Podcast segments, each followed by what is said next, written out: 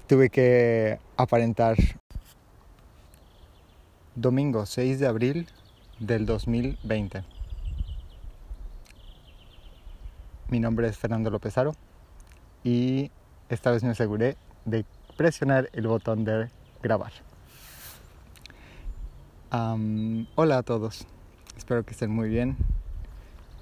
Les mando un saludo y un abrazo antes que nada. Em, me encuentro nuevamente en el lugar en donde grabé la nota de voz pasada. Eh, si se habrán dado cuenta, aquellos que tienen muy buena oreja, la manera en la que grabé, la grabé fue ligeramente diferente, porque esta vez no iba caminando, para empezar. Y número dos, eh, no me pegué el celular a la cara, como si estuviera en una llamada, sino lo mantuve enfrente de mí, em, como si estuviera hablando por altavoz, básicamente.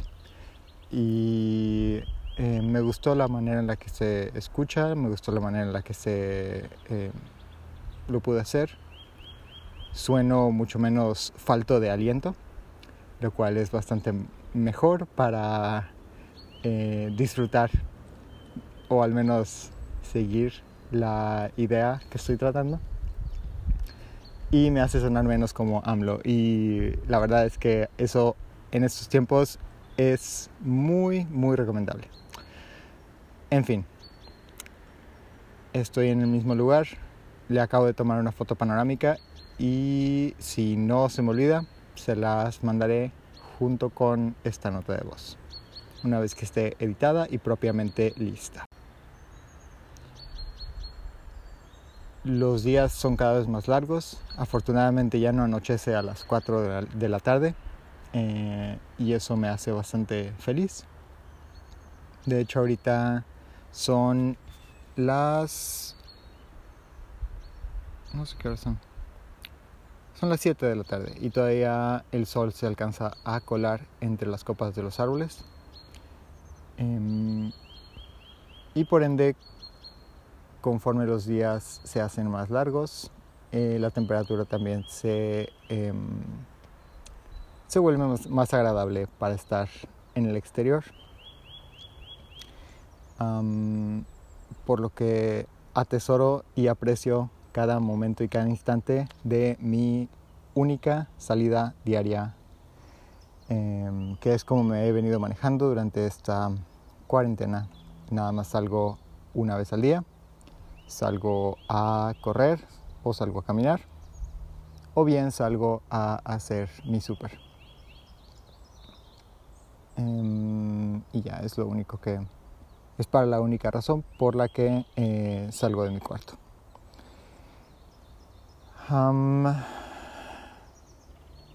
y por ende, como se podrán imaginar, no ha pasado mucho. Eh, como les decía en la nota de voz que traté de grabar y terminé no grabando, em, mis días tienen muy poca variabilidad entre ellos. Se han vuelto muy, muy, muy rutinarios. Lo cual aprecio. La verdad es que la rutina es algo que, eh, se pasa, pasa desapercibido.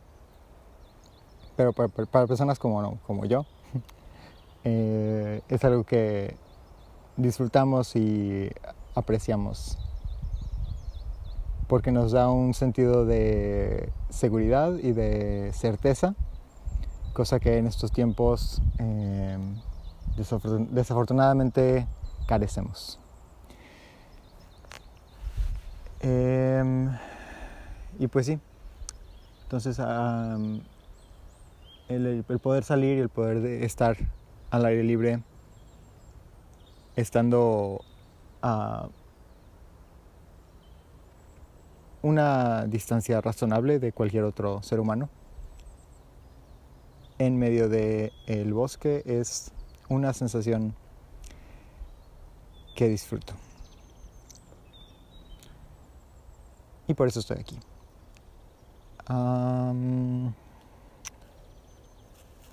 Les platico.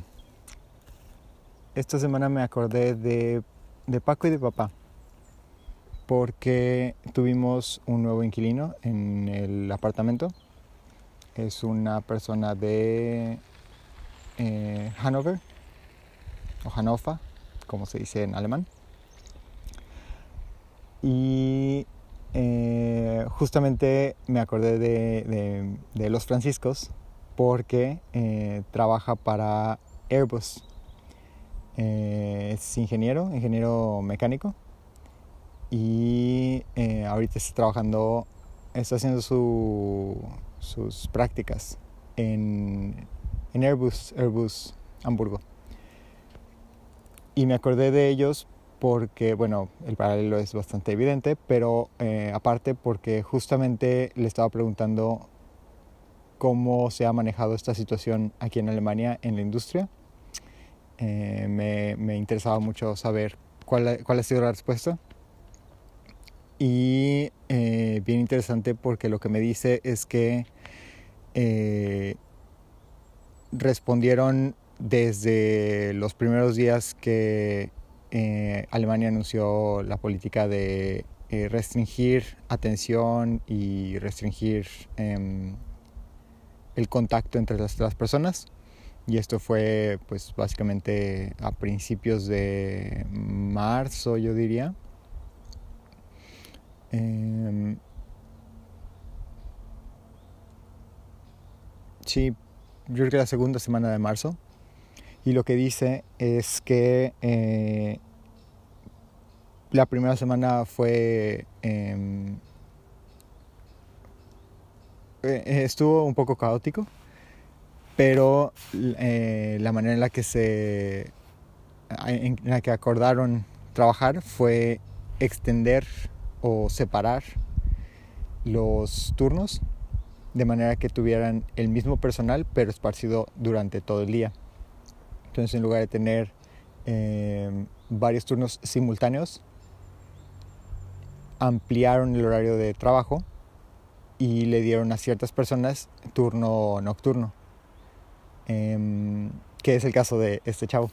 Y, dice que eh, a él tocaba trabajar desde las 4 hasta las 11. Y pues, eh, pues sí, que, no, está, no está padre el horario, pero pues es lo que, es lo que les dijeron desde el Olimpo. No solo eso, sino que em, la producción ha, ha tenido que bajar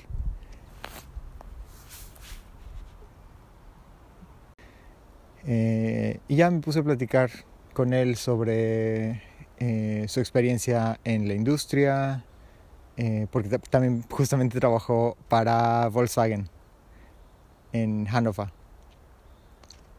Y como es una conversación que más o menos manejo, y lo estaba haciendo en un idioma que no manejo, o sea, en alemán.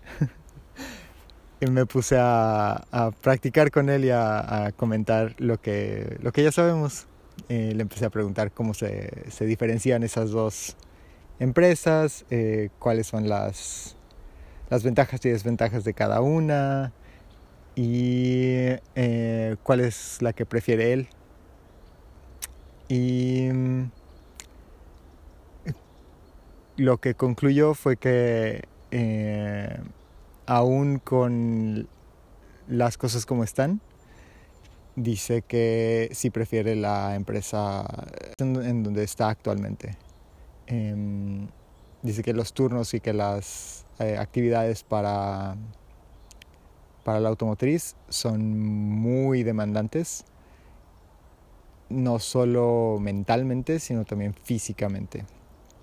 Y por lo que entendí, em, él estuvo Em, prácticamente en la parte de operación, em, en, planta, digamos. Y pues sí le tocaba tener que armar partes y ensamblar componentes. Y pues dice que le sí, que las actividades implican desgaste, mucho desgaste físico. Entonces, que, eh, que ahorita está, está más contento con la chamba que tiene ahorita. Em, y que pues ahí va a seguir por el momento. Em, no sé si vieron mi tweet, pero eh, mientras teníamos esta conversación, se estaba comiendo la mitad de una cabeza de lechuga a cucharadas, así sola. Y un, semblante em, neutro mientras cometía tal atrocidad. y mm, pues sí. Eso fue el, el, buen Marvin. Creo que se llama Marvin. No, no recuerdo bien su nombre. Me lo dijo una vez y ya saben cómo soy con los nombres.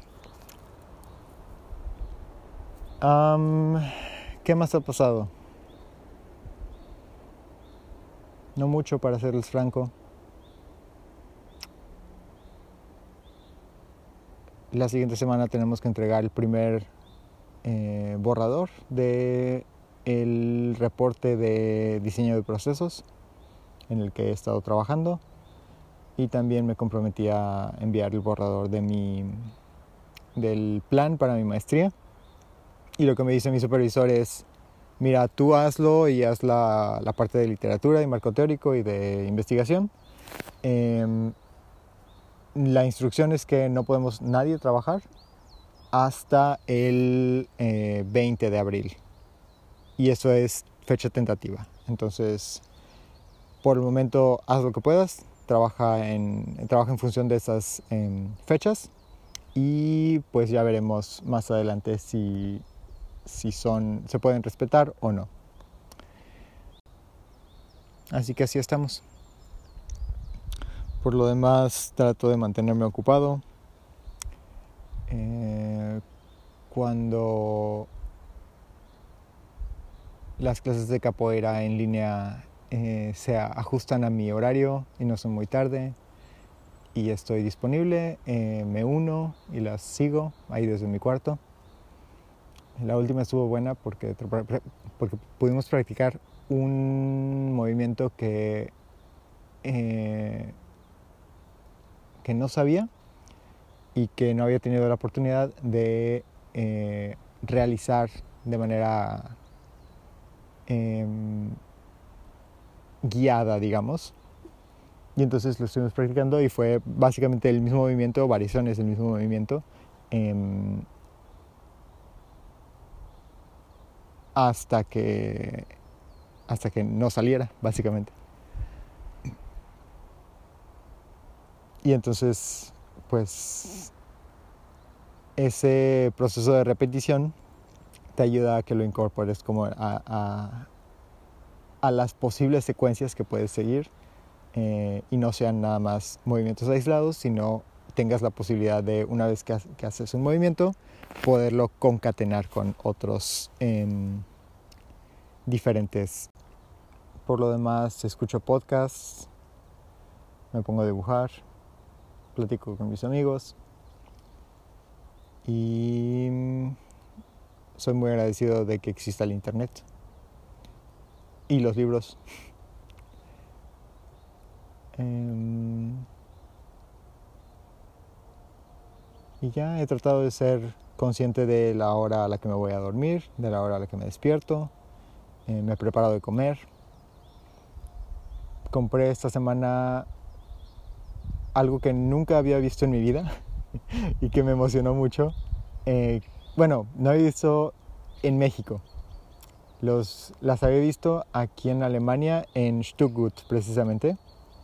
Y son lentejas naranjas. Están rete curiosas. Pero me he vuelto, me he vuelto super fan. Eh, se ven bien, bien, bien anaranjadas.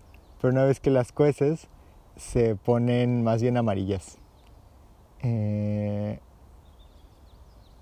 y quedan bien ricas, bien, bien, bien ricas.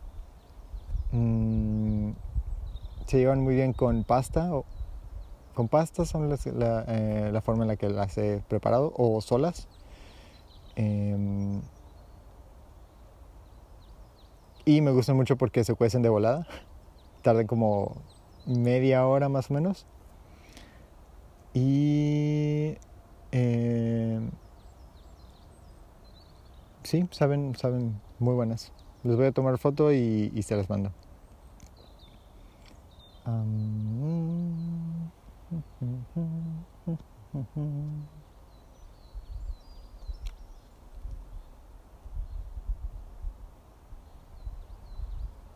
Seguí el consejo de Gilly.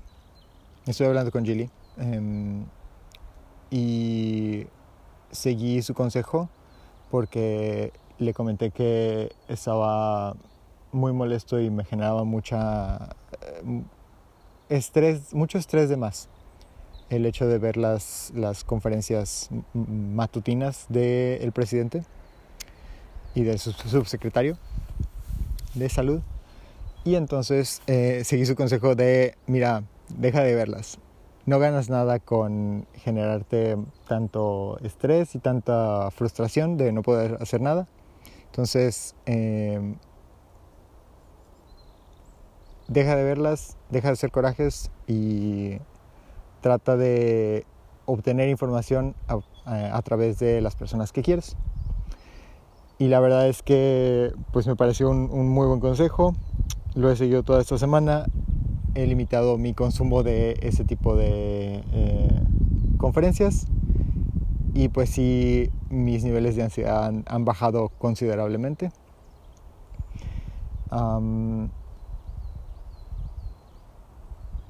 Pero en consecuencia me siento mucho menos consciente de lo que está pasando en mi país.